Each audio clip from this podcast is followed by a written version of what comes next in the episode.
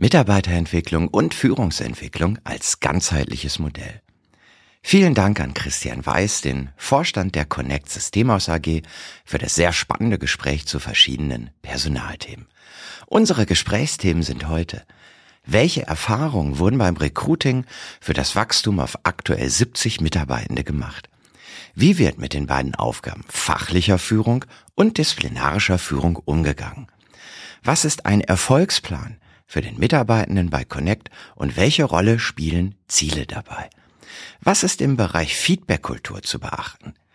Freut euch auf viele operative Erfahrungswerte zum wichtigen Thema Mitarbeiterentwicklung und herzlich willkommen bei MSP Insights, dem Podcast für Systemhauschefs und Führungskräfte, die im Bereich Dienstleistungen, Managed Services profitabel wachsen wollen. Mein Name ist Olaf Kaiser und ich bin Partner und Berater in der Unternehmensberatung Ubega. Und jetzt viel Spaß mit dem Gespräch. Hallo Christian, vielen Dank, dass du dir heute die Zeit nimmst, über ein Thema, was bei euch und auch, glaube ich, in unserer ganzen Branche, dem Channel, eine hohe Priorität hat, nämlich Personal zu sprechen. Und bevor ich dir viele neugierige Fragen stellen darf, bitte stell doch dich und auch dein Unternehmen einmal vor. Hallo Olaf, erstmal vielen Dank für die Einladung. Mein Name ist Christian Weiß, ich bin 36 Jahre alt, wohne in Siegen und die Connect Systemhaus AG, das Unternehmen, in dem ich Vorstand bin, ist auch in Siegen. Wir haben einen Standort und werden sicherlich so Mitte des Jahres 70 Mitarbeitende beschäftigen. Das ist eine respektable Zahl. ähm, was macht vielleicht auch eure Situation in, ich bin jetzt kein großer Kenner von Siegen, ähm, was macht eure Situation im Bereich der, der Mitarbeiterentwicklung, was ja heute unser Thema ist? Was tut ihr, damit sich die Mitarbeiter ja vielleicht auch, ich wage mal den Satz, mehr als nur wohlfühlen oder zufrieden sind? Ihr habt ja ein hohes Engagement in dem Bereich. Ähm, was ist eure Ausgangssituation ähm, gewesen? Um im Bereich Mitarbeiterentwicklung auch Systeme, Abläufe, Fortschritte für euch zu erreichen. Wie war es so in Siegen, als ihr vielleicht noch nicht 70 Mitarbeiter wart?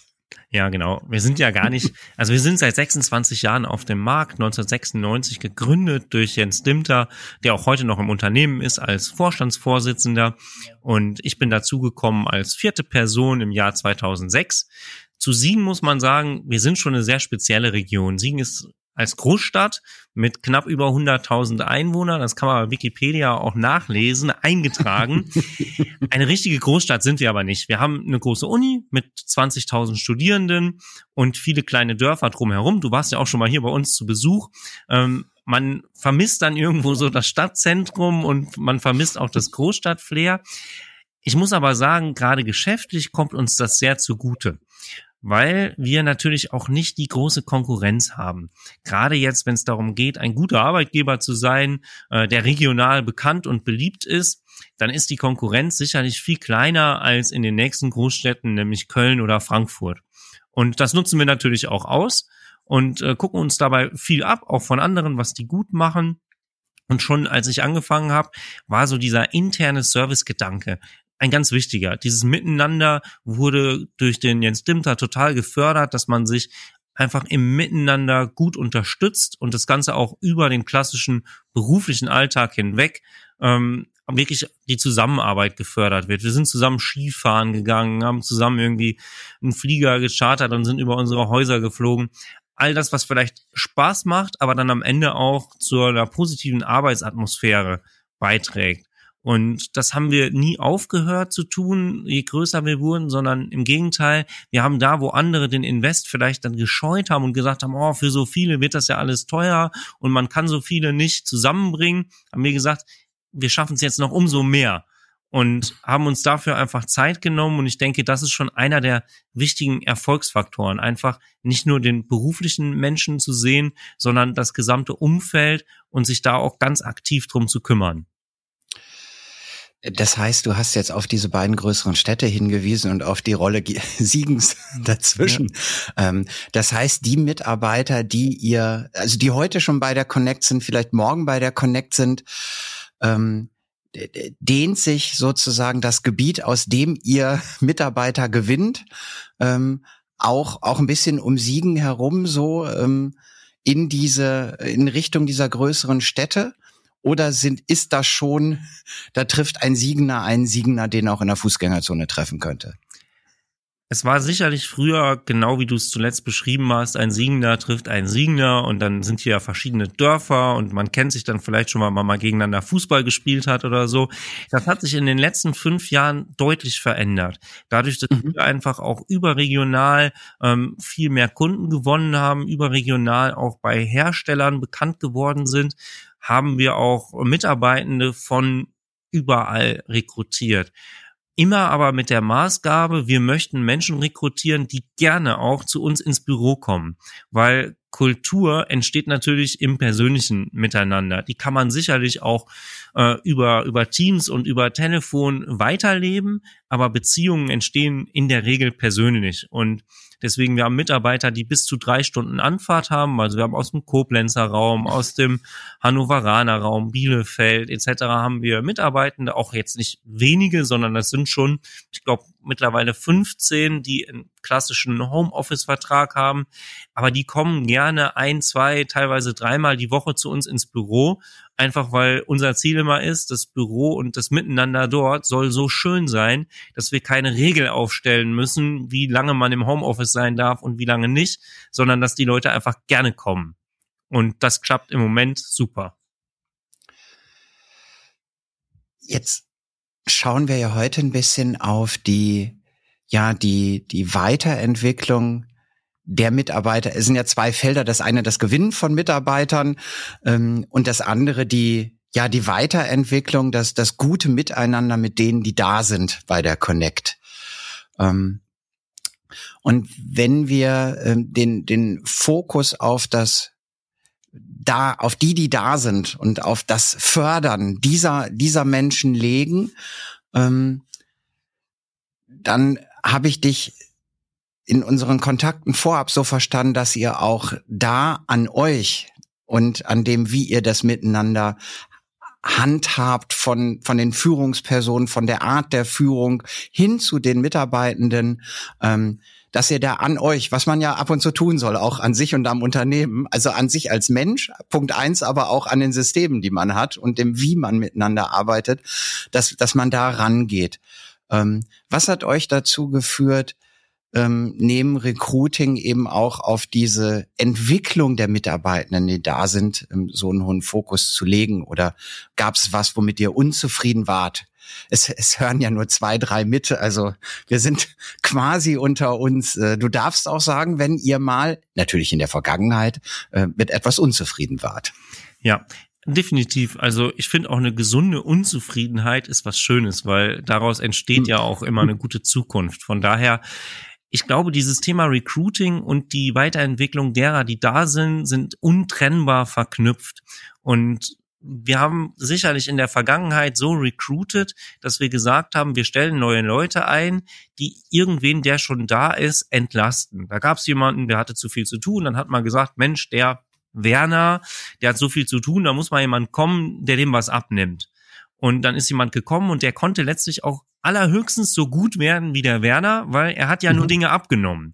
Und das hat natürlich dazu geführt, dass die Qualität des Gesamtunternehmens letztlich begrenzt war mit der Qualität von Werner. Und wenn man das einsieht und diese Einsicht kam so vor rund acht bis zehn Jahren durch den Kontakt einfach mit anderen Systemhäusern, mit anderen Unternehmen und auch so ein Stück weit natürlich über die Branche hinaus. Man hat andere Menschen kennengelernt und hat gedacht, Mensch, die sind aber besser oder weiter und hat sich geärgert, warum schaffen wir das denn nicht, so weit zu sein? Und dann haben wir schon ganz aktiv das Recruiting umgestellt und haben gesagt, wir wollen Leute einstellen, die etwas können, was wir heute noch nicht können. Und wir wollen Leute mhm. einstellen, die besser sind als Werner. Und das führt natürlich im Umkehrschluss auch dazu, dass der Werner, der schon da ist, äh, sich mit dem Neuen, der kommt, plötzlich messen will und vielleicht doch auch eher den Drang hat, sich weiterzuentwickeln. Und dann kommt es darauf an, dass man diese Chancen bietet, dass man eben sagt, ja, wir investieren in Fortbildung, und da ist unsere Branche natürlich perfekt, weil wenn man sich weiterbilden will, dann kann man sich unendlich weiterbilden, sowohl kostenlos als natürlich dann auch äh, bezahlte Schulungen, die man äh, dann ganz aktiv buchen kann, sowohl bei Herstellern, aber natürlich auch, wenn es um Soft Skills geht.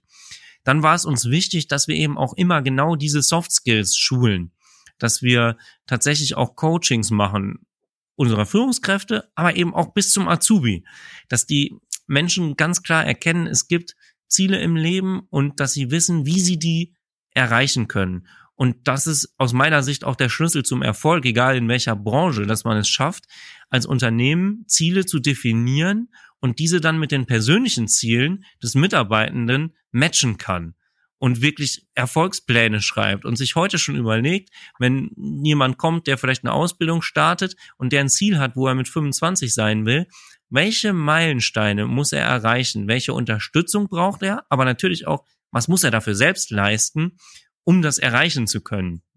Und das ist etwas, was wir ganz aktiv sowohl formal, also durch wirklich geschriebene Erfolgspläne, aber natürlich auch durch eine enge Führung und durch ein enges Begleiten in den letzten Jahren dann immer wieder verbessert haben und auch natürlich Niederlagen erlitten haben, weil vielleicht mal ein Mitarbeiter gegangen ist, jemand das Ziel nicht erreicht hat.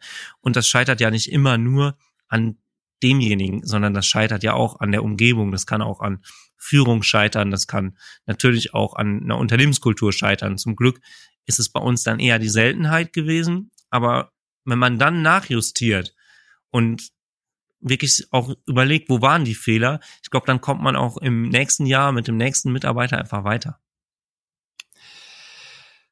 Jetzt hast du ein, ein Stichwort gerade gesagt, was ähm, ja sowohl beim Rekruten als auch bei der Frage ähm, des Bleibens ähm, eine Rolle spielt des Wohlfühlens, äh, das ist das Thema Führung. Und äh, der gute Werner, äh, wenn er jetzt vielleicht ähm, zwei, drei Menschen um sich rum hat, die dann auch mehr können als er, irgendwann sind ja vielleicht so viele um Werner, dass du nicht den nächsten Macher brauchst wie Werner, sondern eine Führungskraft, die einen solchen Bereich führt. Ähm, das heißt, da sind doch vermutlich in dem Wachstum und in der in der Weiterentwicklung der Connect ähm, habt ihr auch euch immer wieder vermutlich gefragt, wann braucht ein Team, ein Bereich, eine Führung, welche Führungsrollen brauchen wir, die ja auch in Richtung des Mitarbeiters, der Mitarbeitenden ähm, eine ganz, ganz, ganz wichtige Rolle spielen.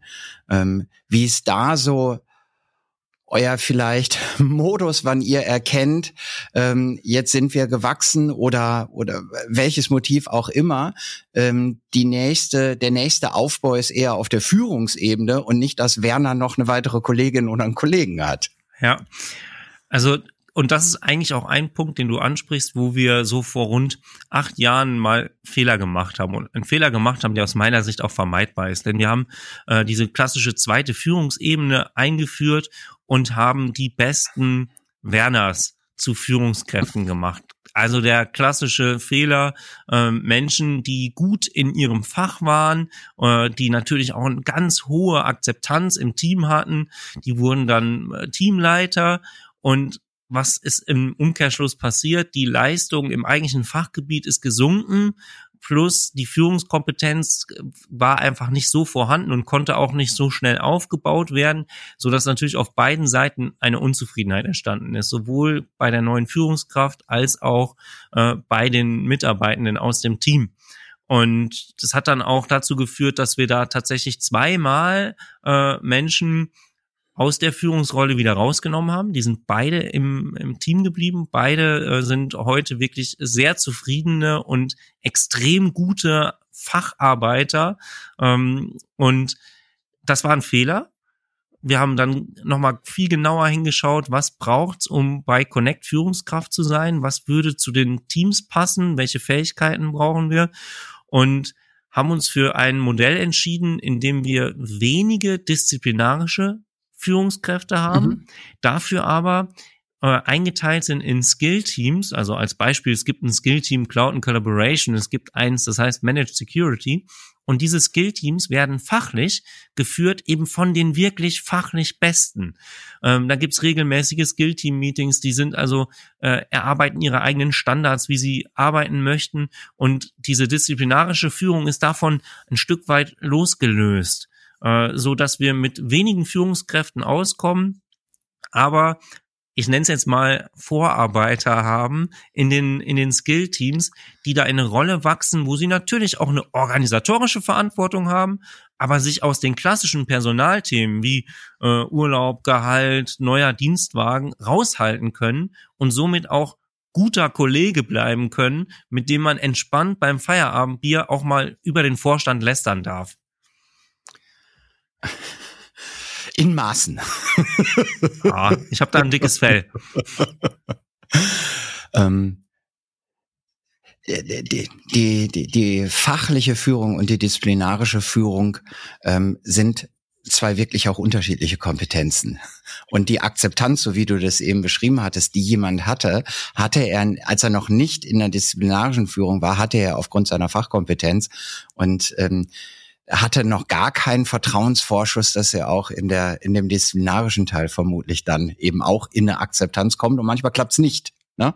Und äh, das ist, glaube ich, auch für die ja für eine Gesamtorganisation ein Lernprozess, äh, dass vielleicht gab es das auch bei euch manche Mitarbeiter, also wir sind so ein bisschen sozialisiert oder konditioniert, dass äh, äh Führung oder Entwicklung, äh, Karriere, wenn man das Wort vielleicht an der Stelle mal nehmen möchte, etwas mit, ja, wie viel Mitarbeiter hast du denn zusammenhängend?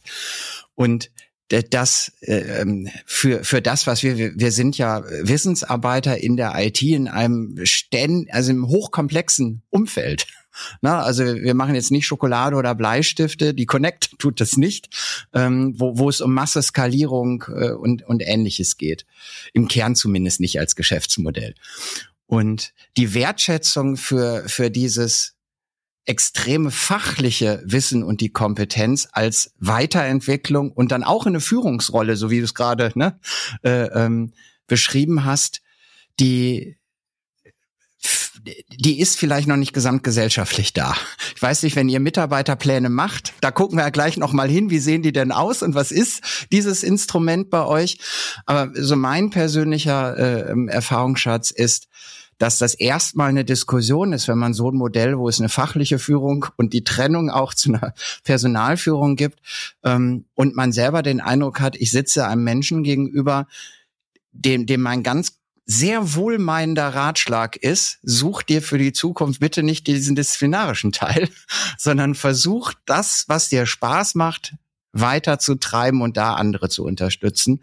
Ähm, dann ist das für manche schwer zugänglich, weil wenn sie abends sich mit Freunden treffen, die vielleicht keine Karriere bei ihm wahrnehmen. Ähm, habt ihr solche oder hast du ähm, solche Erfahrungswerte auch und äh, löst ihr das auch mit euren Instrumenten ähm, dann eben entsprechend auf, wenn ihr eine Zielplanung macht? Oder eine Erfolgsplanung, wie du es gerade ja gesagt hast mit ja. Mitarbeitenden. Äh, definitiv. Eigentlich habe ich genau das, was du beschreibst, immer dann, wenn ich in äh, diesen klassischen Kooperationsmeetings auf andere Geschäftsführer treffe und ich in, in wilde Diskussionen komme, wenn es um Dienstwagen, Policies etc. geht, weil genau da ist ja der Punkt. Also ähm, wann bekommt man den größeren Dienstwagen, wenn man äh, Teamleiter ist? Wann bekommt man mehr Geld, wenn man mehr Menschen unter sich hat? Und das haben wir ganz aktiv aufgebrochen. Also dieses System haben wir ganz aktiv aufgebrochen und es ist dann am Ende weniger greifbar und weniger regelbar. Ich kann es halt nicht mehr in der Pyramide zeichnen, sondern ich muss mir ein bisschen mehr mhm. Mühe dabei geben und muss es ein bisschen individueller gestalten. Aber es wird dann den Menschen viel gerechter. Und deswegen arbeiten wir ganz klar mit individuellen Zielen und bei uns kann der Managing Consultant, der keine disziplinarische Verantwortung hat, mehr verdienen, größeres Auto fahren als der Bereichsleiter vom Marketing. Ich, zu 100 Prozent. Und das, das will ich auch genauso jederzeit weiter vertreten. Aber das ist natürlich nichts, äh, was in vielen Unternehmen der Fall ist. Absolut. Äh, Mini-Exkurs ähm, im Bereich Vertrieb, in dem äh, ich auch selbst vielfach tätig war. Ähm, ich habe so häufig gedacht, Gehaltstransparenz. Ich habe in 30 Jahren immer wieder kam das Thema, oh, wir machen ja alle Gehälter transparent.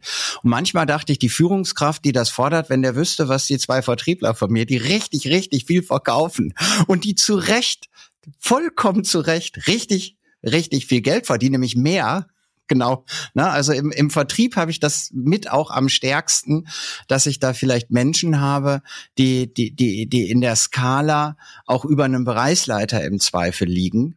Ähm, und der Bereichsleiter das äh, aber im Zweifel nicht sieht und wenn es sieht, muss man es mal kurz erläutern, warum das so, warum das so ist. Ne? Ich weiß nicht. Ähm, der Vertrieb vielleicht Connect wechselt, hat ja auch Vertrieb. Wir müssen jetzt nicht auf einzelne ja. Abwägung bei der Connect gehen. Aber ich wollte nur mal sagen, das ist so ein Bereich, wo es für mich immer am, am, am sichtbarsten war, dass das Menschen auch jenseits von formaler Führungsrolle, der hat ja nicht mal eine fachliche Führung, also diese Unterscheidung, der hat gar keine Führung. Das ist ein super Vertriebler, was toll ist. Ne? Ähm, und dann darf man dafür auch viel Geld verdienen, finde ich zumindest. Auf jeden Fall. Ähm, diese Zielpläne, Erfolgspläne, Erfolgspläne, ähm, Du hast eben schon ja auch einen mehrjährigen Horizont angesprochen ähm, mit den Mitarbeitenden, wenn ihr das macht. Und sind sich denn, und ich nehme an, ihr habt auch viele junge Mitarbeitende in der Connect, ähm, wo vielleicht das, wo will ich in, also die klassische Recruiting-Frage, wo sehen Sie sich in, in drei Jahren oder fünf Jahren? Hm, na, ich weiß nicht, ob, ob, ob mein Gegenüber das wirklich schon so sagen kann. Ähm, wie geht ihr denn damit um, wenn, wenn das einfach unklar ist? Wenn du jemanden fragst und, und der, der oder die Person sagt, keine Ahnung, muss ich das jetzt sagen? Ich weiß nicht, wo ich in drei Jahren sein will das ist ja auch ein super realistisches Bild. Also wenn ich ehrlich bin, kann ich dir auch nicht genau sagen, wo ich in fünf Jahren bin. Ähm, und ich bin jetzt schon ein bisschen älter als die meisten, die jetzt bei uns anfangen. Mhm. Ich glaube, wichtig ist, dass man die Mitarbeitenden früh auch daran gewöhnt, sich solche Fragen zu stellen und die da auch eng mhm. begleitet. Und dann gibt es sicherlich Nuancen, in denen man sich unsicher ist und gerade der Auszubildende, der weiß natürlich noch nicht mal, in welches Skillteam er später mal rein will. Und da geben wir jedem auch die Chancen, sich auszuprobieren ähm, und Erfahrungen zu sammeln. Es ist mir aber wichtig, dass man eben so eine Regelmäßigkeit reinbringt in das Überprüfen der Ziele, von denen man sich schon sicher ist. Und deswegen ist der Erfolgsplan bei uns auch so ausgelegt, dass er erstmal ein Jahr äh, umfasst und manche Fragen eben mehrere Jahre umfassen. Und ich denke, ein Jahr sollte man immer im Voraus auch gewisse mhm. Themen für sich fix haben. Und ähm, das erwarten wir auch von jedem. Und da führen wir wirklich schon den Auszubildenden im ersten Lehrjahr auch ran. Aber wenn es dann weitergeht, sind es oft ja auch persönliche Ziele. Und bei uns in der Region ist es doch so ganz klassisch, haben viele das Ziel, sie wollen irgendwie ein Einfamilienhaus haben. Und wenn ich ein Einfamilienhaus haben möchte, dann ist dieses klassische Vertriebsprovisionsmodell kein so gutes, weil die meisten Banken reagieren jetzt nicht so äh, freundlich auf jemanden, der sagt, manchmal verdiene ich 100.000 Euro im Jahr und manchmal 200.000 Euro im Jahr. Und dann würde ich das Gehaltsmodell mit der Person eben auch so auslegen, dass es auf das persönliche Ziel matcht und dass er vielleicht ein höheres Fixum bekommen kann, um den Hauskredit einfacher und günstiger zu erreichen. So als Beispiel, wie sowas mhm. für mich matchen kann. Aber es bleibt dabei, dass es auch Fragen gibt, die einem keiner beantworten kann. Das hängt ja auch oft mit Partnerschaft zusammen. Wir stellen ganz viele Mitarbeiter ein, die unter 25 sind, die haben weder eine Partnerin, Partner, noch haben sie Kinder. Und damit würde sich ja auch wieder was verändern. Und deswegen sage ich auch, ist es so wichtig, an den Menschen dran zu bleiben und eben nicht nur einmal im Jahr, sondern auch unterjährig nochmal Gespräche zu führen, um auch Korrekturen an diesen Zielen einfach festhalten zu können, wenn sich die Umgebungsvariablen verändert haben. Das bedingt ja genau dieses Gespräch zu führen, wirklich einer, einer hohen beidseitigen Vertrauensebene, oder? Weil sonst öffne ich mich ja auch mit als als ganzer Mensch sozusagen äh, meinem meinem Gegenüber ähm, an der Stelle nicht. Hast du da Hinweise ähm, für das ja, Erreichen einer, einer so gegenseitigen hohen Vertrauensstellung, damit man solche Dinge ähm, auch wirklich erfährt vom, vom Gegenüber? Also es gibt für mich einmal den Baustein, dass wir auch die gerade die neuen Mitarbeitenden immer sehr früh, teilweise bevor sie ihren ersten Arbeitstag haben, mit anderen Mitarbeitenden vernetzen. Und gar nicht nur von Führungskraft zu neuen Mitarbeiter agieren, sondern die bekommen Paten an die Seite gestellt, die mhm. sehr früh mit ihnen interagieren.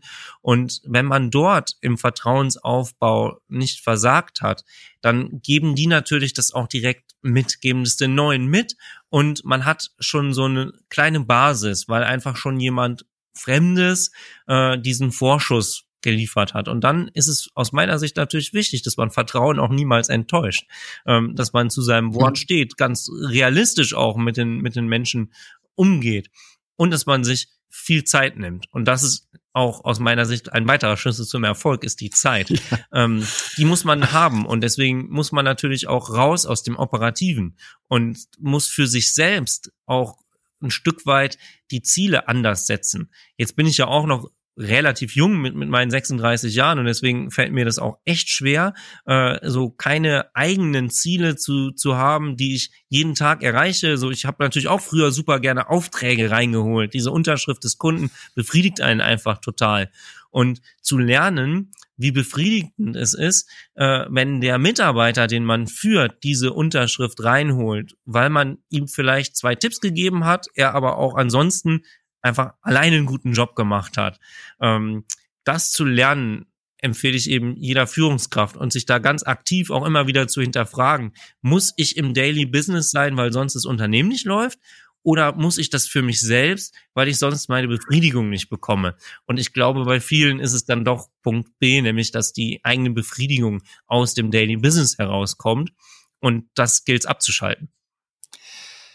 Jetzt in der konkreten Umsetzung, wenn eben die, so wie du gesagt hast, dass die Personalfragestellung und die fachlichen Führungsfragestellungen getrennt sind. Ähm, denn ist ja bei einer äh, Zukunftssicht spielt ja auch die Bewertung auch des Fachlichen. Jeder hat ja, eine, egal ob ich was verkaufen soll, Marketing machen soll, ein Administrator, ein Konsul, was auch immer, ähm, die, die Bewertung des Fachlichen spielt ja auch eine Rolle. Ähm, und das heißt, so ein, so ein Mitarbeitergespräch, um in die Zukunft zu gucken, sind dann da beide, nehme ich mal an, aber äh, hilf mir, sowohl die fachliche äh, Führungsperson als auch die ähm, ja disziplinarische Führungsperson dabei, weil die rein disziplinarische Führungsperson vielleicht diesen Fachteil gar nicht so gut bewerten kann? Ja, oft kann sie das in der Tat nicht so gut bewerten. Wir haben aber wenige Fälle, wo die äh, fachliche Führungsperson dabei ist. Äh, tatsächlich mhm. führen wir die Gespräche nahezu ausschließlich nur mit der disziplinarischen, haben aber eine sehr intensive Vorbereitungszeit und äh, holen uns dann sehr viel Input von den fachlichen äh, Führungspersonen, um einfach das auch bewerten zu können. Plus der Erfolgsplan enthält eben auch viele Parameter, an denen man das ähm, auch ausmachen kann, wie die fachliche Weiterentwicklung stattgefunden hat. Das lässt sich ja manchmal auch einfach formal bewerten. Nehmen wir jetzt einfach mal den Hersteller Cisco, der ein super Fortbildungsmodell hat, wo es ein CCNA, ein CCNP, verschiedenste Ausprägungen gibt, die natürlich nicht 100% aussagekräftig sind über wie gut ist jemand, aber keine Schulnote dieser Welt ist 100% aussagekräftig. Das heißt, es bleibt immer ein Mix aus Gespräch, Natürlich auch mal Gespräche mit einem Kunden, also eine Kundenzufriedenheit. Natürlich bewertet man auch mal gemeinsam Projekte, wie sind die gelaufen. Und wenn ich diese Parameter in der Vorbereitung mit einfließen lasse, dann kann im eigenen, eigentlichen Gespräch das auch unter vier Augen stattfinden. Und damit sind wir bislang wirklich sehr gut gefahren man kann im Zweifel ja auch einen Mix machen, so ein Erfahrungswert von mir, dass es Gespräche gibt, ne, die mit beiden sind, wo dann aber Gehalt, Auto, ähnliche Themen vielleicht nicht stattfinden. Ja, genau. Und es auch nochmal ein, ne, also man macht ja nicht nur, das hattest du, glaube ich, auch gesagt, es gibt ja eine, ein regelmäßiger Kontakt ist wichtig und nicht einmal im Jahr einen, nur ein Formalgespräch führen, sondern na, das kann man ja auch differenzierter aufsetzen. Unbedingt. Ähm, Parameter hast du gesagt, eben. Ähm, hat so ein, nehmen wir mal einen Mitarbeiter im technischen Bereich, ähm, hat der dann einen Mix aus Parametern, die tatsächlich auch in irgendeiner Form Zielwerten, es gibt ja quantitative und qualitative Aspekte, Weiterbildung, ne, das Zertifikat machen, ähm, ist mal so das eine, aber er ist ja auch operativ mit irgendeiner Aufgabe vertraut. Bei der Connect. Ähm, wie wichtig ist es euch, in, in dem Fachwirken der jeweiligen Mitarbeitenden auch messbare Ziele zu haben und dokumentierte dann in dieser, ne, in den Werkzeugen, mit denen ihr arbeitet.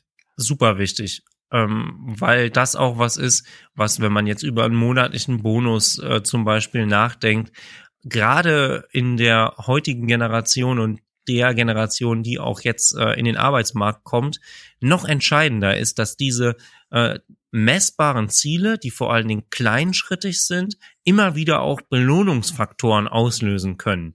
Ähm, wenn man sich in so einem unbelohnten System befindet, dann äh, werte ich das erstmal als schwierig, weil wir haben halt Leute, die es gewohnt sind, wenn sie ein Foto hochladen, innerhalb von drei Stunden 100 Herzen zu bekommen. Und das pusht. Und da bist du ja auch gut aufgestellt. Da bin ich super aufgestellt, ja, natürlich. Ich habe einen äh, sehr, sehr umfangreichen äh, Instagram-Account. Äh, ja, teile ich mir mit meiner Oma. Ähm, ihr zwei seid da sehr gut wir, aufgestellt. Wir zwei sind da super aufgestellt, ja. Es ist deswegen diese messbaren Ziele dürfen aber aus meiner Sicht nicht mit den sozialen Zielen, die wir auch an Mitarbeiter haben, äh, irgendwo sich beißen. Denn mir ist es deutlich wichtiger, einen Mitarbeiter zu haben, der die Kultur lebt, der in seinen sozialen Skills ins Unternehmen passt, als jemand, der 50 Stunden mehr im Monat leistet. Das lässt sich immer so leicht sagen, wenn man ein erfolgreiches Unternehmen hat, wenn man in der Branche ist, wo alle genug zu tun haben. Aber wenn man nachhaltig denkt und wenn man drüber nachdenkt, dass man so ein Team beisammenhalten will, bei Laune halten will, dann bringen einem eben, bringt einem der eine Auftrag mehr, die 50 Dienstleistungsstunden mehr, nur sehr kurzfristig etwas. Und deswegen, ja, wir legen da Wert drauf, wir bonifizieren das auch, aber uns sind eben die Parameter Ausbildung und Verantwortung im Unternehmen übernehmen deutlich wichtiger, gerade wenn es um langfristige Entwicklung geht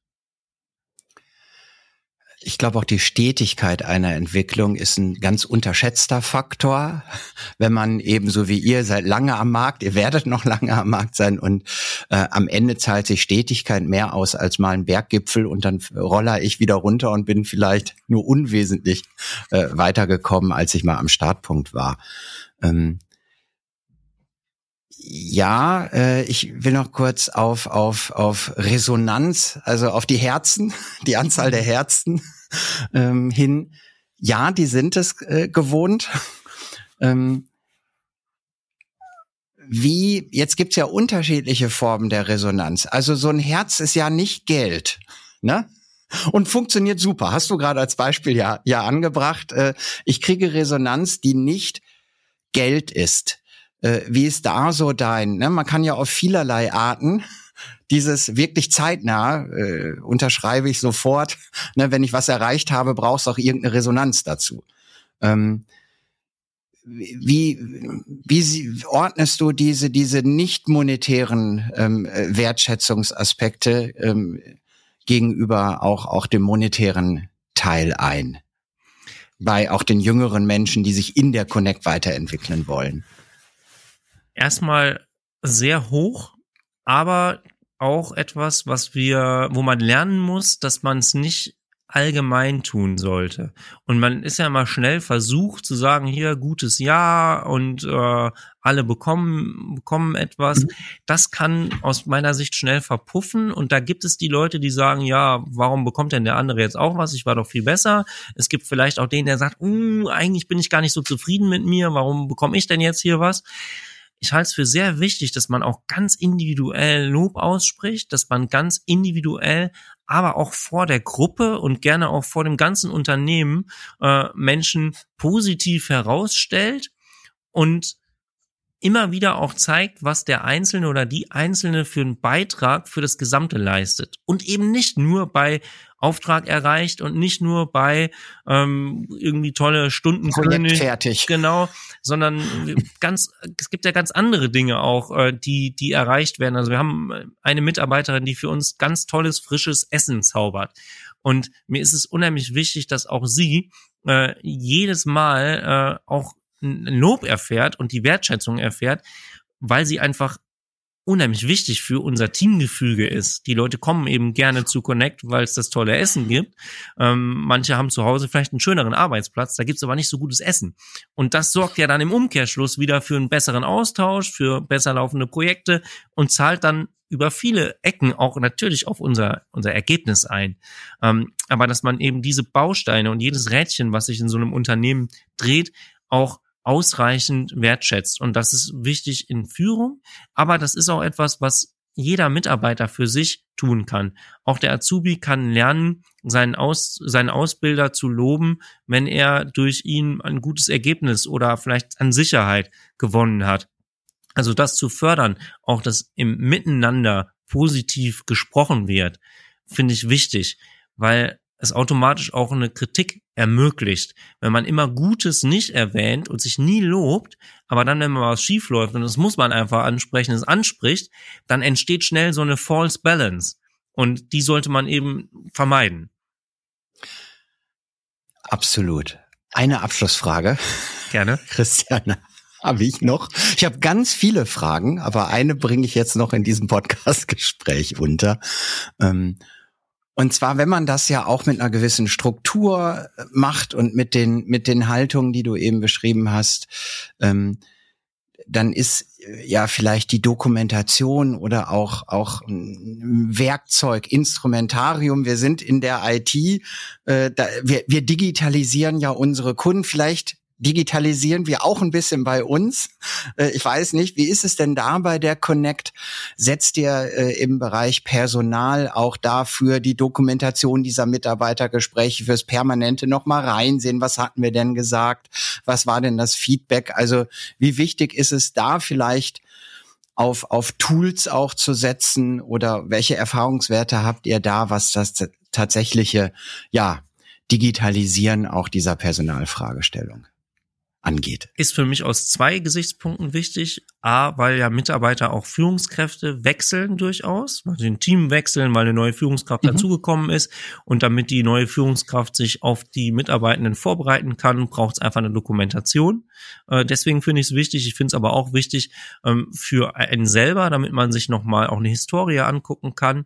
Und wir haben das in der Vergangenheit so gemacht, dass wir eine klassische digitale Personalakte hatten, in der aber dann Office, Microsoft Office Dokumente lagen, also die Erfolgspläne als Word, es gab Excel mit Statistiken etc., die lagen da drin. Das funktioniert auch gut, ist also kein System, was jetzt erstmal, äh, was ich unbedingt abschaffen würde. Ähm, wir haben aber auch eine HR-Software eingeführt und ähm, sind immer mehr dabei, diese digitale Personalakte in die HR-Software zu übertragen was mir dabei wichtig ist, dass am Ende so ein Gespräch kein softwaregestütztes Gespräch wird.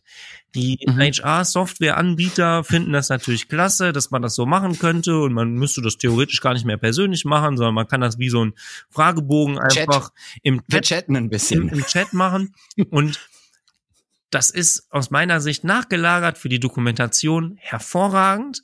Für die Gesprächsführung als solche ähm, halte ich es für nicht geeignet. Ich komme wirklich lieber äh, komplett analog mit einem ausgedruckten Erfolgsplan auf Papier, auf dem ich mir vielleicht auch eine Notiz machen kann und digitalisiere es später und bin dann aber großer Freund davon, es wirklich auch zu 100 Prozent äh, alles digital zu haben, um es nachvollziehbar zu machen, um es auch für einen Dritten nachvollziehbar zu machen. Es braucht halt ein bisschen Nachbereitungszeit auch, aber es sorgt für ein deutlich angenehmeres Gespräch. Vielen, vielen Dank. Ich wünsche dir noch maximal viele angenehme Gespräche und auch ein gutes Durchkommen durch den kleinen Promillsatz von eher schwierigen Gesprächen und noch eine ganz tolle Zeit bei der Connect. Danke dir, Christian. Vielen Dank, Olaf.